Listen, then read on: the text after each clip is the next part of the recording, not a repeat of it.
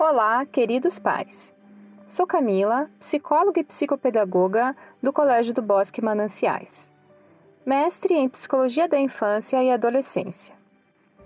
De modo geral, com a quarentena sem data para acabar, o futuro imprevisível que se instala, a crise econômica que ronda as famílias, assim como o impacto da falta do relacionamento presencial no trabalho e na escola, a ansiedade e a preocupação estão ameaçando a saúde mental. A ansiedade é um mal-estar físico e psicológico, inquietação e nervosismo que prejudica o sono, a alimentação, o equilíbrio emocional. Outros sinais de ansiedade são dores de cabeça, de estômago, musculares, falta de concentração, incapacidade de relaxar, irritabilidade, entre outros. Porém, a ansiedade não é totalmente uma vilã. É uma reação normal e necessária no dia a dia de qualquer pessoa. A ansiedade é um estado de alerta quando estamos diante de algo geralmente novo, ambíguo ou imprevisível, que nos ameaça ou desafia, preparando-nos para uma ação. Ou seja, a ansiedade nos prepara para enfrentar situações difíceis em busca de uma solução. O problema é quando a ansiedade e a preocupação são frequentes e intensas, causando prejuízos. A preocupação é uma forma de pensar antecipadamente. É utilizada para encontrar solução para as dificuldades.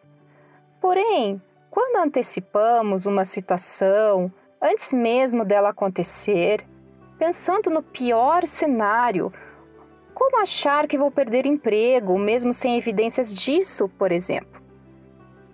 A preocupação tende a ser prejudicial nesse caso. Como avalio minhas preocupações? Elas fazem me sentir cansado e irritado?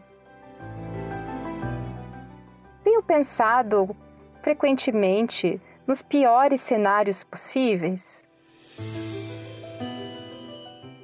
A preocupação assume o controle da minha vida?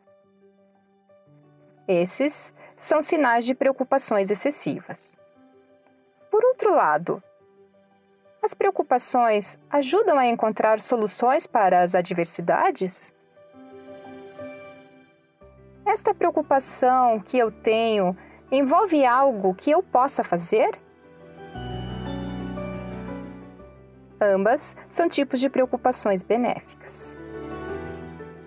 O que pode se fazer diante de situações que despertam preocupação e ansiedade intensa? As orientações desse podcast têm base no artigo da revista Psychology Tools dos autores Dr. Wally e Dr. Carl, chamado de Vivendo com Preocupação e Ansiedade em Meio à Incerteza Global. Algumas delas são: diferenciar preocupações reais das irreais.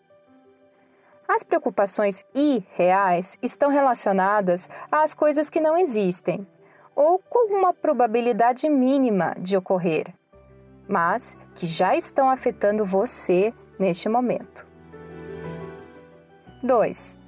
Esforçar-se para viver o presente, sem pensamentos catastróficos, vivendo um dia de cada vez, tomando os cuidados necessários.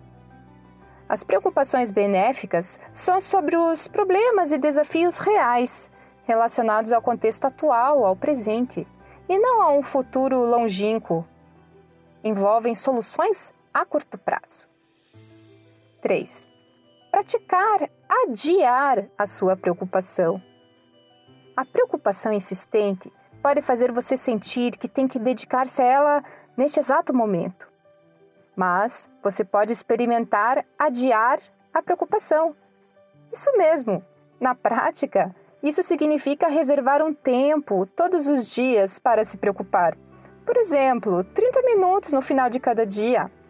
Isso envolve um planejamento.